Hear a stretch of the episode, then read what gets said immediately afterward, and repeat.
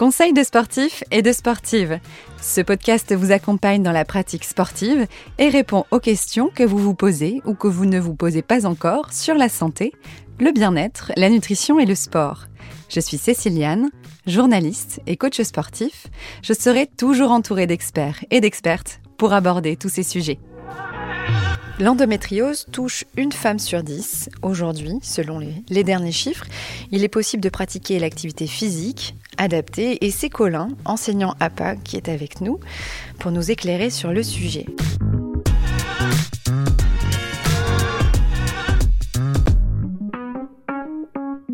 Bonjour Colin. Bonjour Céciliane. Ça va? Ça va, merci. Est-ce que tu peux te présenter un petit peu? Qu'est-ce qu'on fait là? On est où là? Alors donc je suis Colin Charrier, je suis enseignant donc APA et on est dans les locaux de la Maison Sport Santé Sport Axio à Lyon. Donc on est dans une structure qui va proposer de l'activité physique adaptée à un public adulte qui va avoir une maladie chronique ou une affection de longue durée. Alors, c'est pour ça que ça résonne un peu. Hein. Je ne sais pas si vous entendez, mais nous sommes carrément dans la salle de sport. Il y a euh, les espaliers, euh, le, miroir et tout le matériel derrière moi, les gros ballons.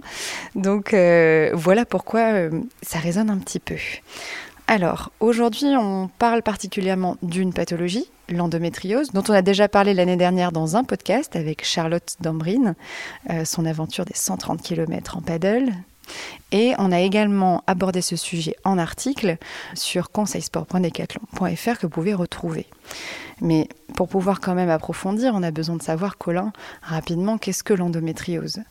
Alors l'endométriose, c'est une maladie qui touche uniquement les femmes et qui va euh, poser problème au niveau de l'endomètre. L'endomètre, donc, normalement se pose sur les parois de l'utérus et dans le cadre de l'endométriose, cet endomètre va venir se positionner sur d'autres secteurs. Ça va pouvoir toucher euh, les ovaires, les trompes, ça va pouvoir aller chercher euh, les intestins, le rectum, ça va toucher vraiment différentes parties mhm. en fonction des femmes et ces différentes parties touchées va créer des inflammations et des douleurs plus ou moins fortes en fonction des femmes. Ces douleurs vont être chroniques, elles vont revenir à chaque cycle. Pour certaines, ça va être des douleurs de fond en permanence. Et l'objectif, ça va être d'essayer de, de, vivre avec ces douleurs et de voir comment essayer de les, euh, les gérer au mieux. Je rentre dans le vif du sujet. Est-ce qu'on peut pratiquer le sport euh, quand on est atteint d'endométriose? Alors oui, toutes les pratiques sont possibles. On entend souvent euh, qu'il faut pratiquer plutôt du yoga ou du pilate. Donc ça, c'est des pratiques qui vont être très intéressantes. Mhm. Mais si on veut pratiquer du taekwondo, de la course à pied, n'importe quel type de pratique, on peut le faire. Il n'y a pas de limite euh, sur la pratique sportive. Quels sont les bénéfices de la pratique du sport? Alors, la pratique du sport, elle doit être en fait adaptée et euh, les bénéfices vont être liés aux problématiques qu'on va avoir par rapport à la pathologie. Souvent, dans cette pathologie, on va parler de douleur et on va parler de fatigue. Les mhm. douleurs euh, créant une fatigue chronique euh, sur euh, beaucoup, beaucoup de, femmes. Donc, les bénéfices de la pratique vont venir travailler sur ces deux aspects. Une, une pratique plutôt à orientation cardiovasculaire, donc une pratique d'endurance, comme l'aquabike, la course à pied, ce type d'activité, va permettre de réduire la fatigue chronique, parce qu'on aura un foncier plus important. Les pratiques plutôt type douce, on va dire, donc mm. pilates, gym douce, stretching, yoga, vont permettre de libérer un petit peu toute la zone pelvienne, donc la zone du bas du ventre. Et vont faciliter la mobilité et donc réduire euh, les blocages causés par l'endométriose. Les tensions. Exactement. Euh, est-ce qu'il y a des risques de pratiquer le, son sport ou son activité physique, surtout quand on est en pleine crise? Alors, euh, crise effectivement ou pas crise, en mhm. fait, ça dépend vraiment des, personnes, des femmes. Euh, il peut avoir un risque, en fait, c'est d'augmenter l'inflammation. D'accord. Comme on disait au tout début, c'est que l'endométriose, c'est des, points d'endomètre qui sont à des endroits qui ne devraient pas être. Donc, pour ça, ça va créer des inflammations. Ces inflammations vont se réveiller souvent pendant les menstruations et augmenter les, douleurs. Et le sport, si euh, il est mal pratiqué, peut augmenter l'inflammation, donc accentuer les douleurs et accentuer les lésions. Comment on sait si on pratique bien, justement, si on fait la bonne activité au bon moment? Euh, comme je vous disais, il n'y a pas de contre-indication par rapport aux activités. On s'en rend compte si euh, l'activité crée de la douleur. Par hmm. exemple, euh, je peux très bien faire de la course à pied, mon, running de 5, 6, 10 km. en début de cycle, cette pratique me fait aucune douleur. Dans ce cas, il n'y a aucun problème à, à pratiquer de la course. Si par contre, pendant les menstruations, cette pratique-là me crée des douleurs, là je suis sur quelque chose qui ne fonctionne pas. Ok, donc c'est à, à ce moment-là qu'il faut euh, s'écouter, je suppose? Alors exactement, il faut, faut prendre un petit peu, on va dire, son mal en patience, être capable de se dire que sur cette, euh, ce type de pratique pendant cette, euh, ce temps euh, des menstruations n'est pas possible, et ben c'est éviter de le pratiquer et du moment que des douleurs apparaissent, c'est arrêter la pratique. Une pratique sportive ne doit pas créer de douleur euh, quand on a de l'endométriose. C'est qu'on a été un peu trop loin et qu'il faut réadapter, retrouver quelque chose qui procure davantage de, de bien-être. Exactement. Il y a des pratiques, à chaque fois, donc euh, je veux parler de pratiques qui créent des chocs. Alors quand Mhm. je dis choc, ça peut être des petits chocs. hein. La course à pied, à chaque pas, quand je ratterris au sol, euh, ça crée des petits chocs euh, au niveau viscéral qui vont augmenter l'inflammation des points d'endométriose. Ces chocs-là, il va falloir éviter en fait de les reproduire sur un moyen voire long terme parce que ça va augmenter euh, justement les inflammations. L'objectif, c'est de se dire que quand on a des douleurs, il va falloir faire des pratiques plus douces qui vont favoriser la mobilité de nos viscères Mhm. pour justement redonner de la mobilité et réduire les inflammations. D'accord. Euh, quelles sont les adaptations que toi tu peux apporter en tant qu'enseignant d'activité physique adaptée? Alors, les, sur les adaptations que je propose, euh, avant de proposer ces adaptations, je fais un bilan. Ce bilan, il va me permettre de voir un petit peu les points forts et les points faibles en termes de conditions physiques. Euh, les gros points que je vais repérer, ça va être notamment la partie mobilité. Mobilité au niveau du bas du dos, au niveau de la chaîne posturale arrière, donc c'est tout ce qui est arrière des jambes, les Mhm. ischio-jambés, fessiers. Euh, et donc ces, euh, ces points-là, si je vois que la personne est assez raide, on va venir travailler sur cette mobilité pour justement augmenter bah, toute la mobilité sur la, la zone pelvienne et la zone du bassin. Un autre point aussi sur lequel je vais travailler, ça va être sur la respiration.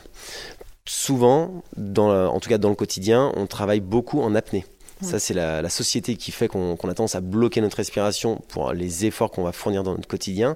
Et cette respiration augmente les euh, tensions intra-abdominales. En augmentant les tensions, la pression intra-abdominale, on vient appuyer un peu plus sur les points d'endométriose. Donc l'idée, c'est de réapprendre à respirer, notamment par la respiration abdominale, Ventrale, oui. ventrale exactement, pour pouvoir réduire les, euh, la pression intra-abdominale pendant les efforts. Euh, justement, on a, un, podcast, hein, on a fait un épisode sur euh, le pouvoir de la respiration, où à la fin, on donne quelques exercices. Donc si jamais vous nous entendez et que vous souhaitez euh, tester cette respiration ventrale, n'hésitez pas à l'écouter, cet épisode. D'accord, donc deux points, un bilan global, parce que chaque femme a son endométriose. Donc c'est toi qui fais le point, quels sont les blocages, les, endroits un peu plus, les endroits moins mobiles, et quelle activité on va pouvoir faire. Elles arrivent avec des idées elles arrivent, ou c'est toi qui proposes Alors souvent, on a quand même des idées euh, assez arrêtées sur ce qu'on a Mhm. envie de faire. Soit on avait une pratique dans sa jeunesse où je faisais tel type de pratique et je veux Mhm. maintenir ce type de pratique. Soit, ben souvent, on va entendre, euh, je veux faire euh, comme à la salle de sport, du pratique de renforcement musculaire. Euh, quand on a 25 ans, 30 ans, on a envie d'avoir de se sculpter le, Mhm. le corps. Donc on va vouloir faire des pratiques d'abdominaux, par exemple. Donc pour nous, il n'y a pas de souci. On peut venir travailler sur la paroi abdominale. On peut venir justement travailler sur cette zone qui est, qui est souvent Mm. douloureuse. L'idée après, c'est de la travailler correctement. On va parler, euh, je vais rentrer un peu, peut-être un peu dans le détail Oui. technique, mais euh, par exemple sur les abdos, on parle souvent de crunch. Oui, euh, cette fameuse. Donc on est sur le dos et on remonte les épaules, on ramène la poitrine vers les genoux. Exactement. Oui, une pratique un peu euh, qui a été diabolisée très longtemps. hein, euh, tu me diras ce que t'en penses, mais vas-y. C'est ça. C'est, aujourd'hui, en fait, par rapport à l'endométriose, c'est parti de- par exemple, du crunch va en fait rapprocher les viscères les unes aux autres parce qu'il y a un rapprochement de, du sternum par rapport au crête iliaque. Donc c'est les os du bassin. Et en rapprochant les viscères, on va venir compresser nos points d'endométriose. On garde la- cette même logique. Donc si on compresse, on augmente l'inflammation. Donc l'objectif, par exemple, pour les, les filles qui souhaitent pratiquer des abdominaux, ça va être de travailler soit sans changement de posture du corps, donc c'est par exemple les planches, Les le gainage, gainages, euh, tout ce qu'on retrouve dans euh, le pilate ou le yoga. Exactement. Soit on va venir travailler sur euh, un allongement des abdos. Mm. Donc c'est ce qu'on va dire nous en excentrique, euh, qui va permettre de for- renforcer de la même façon, mais en éloignant les viscères et donc en maintenant cette Donc l'exercice, par exemple, sur le dos, euh, genoux à 90 degrés, là, hauteur des hanches, tu éloignes les genoux et tu ramènes. Exactement. Au lieu de faire la remontée du buste, tu éloignes les jambes. Exactement.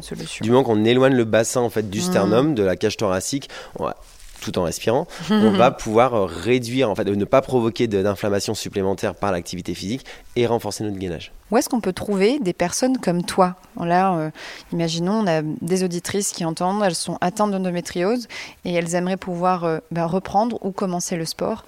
Où est-ce qu'on peut trouver un enseignant d'activité physique adaptée alors, les enseignants, il y en a de partout sur le territoire, ça c'est la bonne nouvelle. Hmm. Euh, souvent, ce qui est difficile, c'est de, mettre l'enseignant en APA en relation avec, euh, avec la patiente ou euh, la femme atteinte d'endométriose.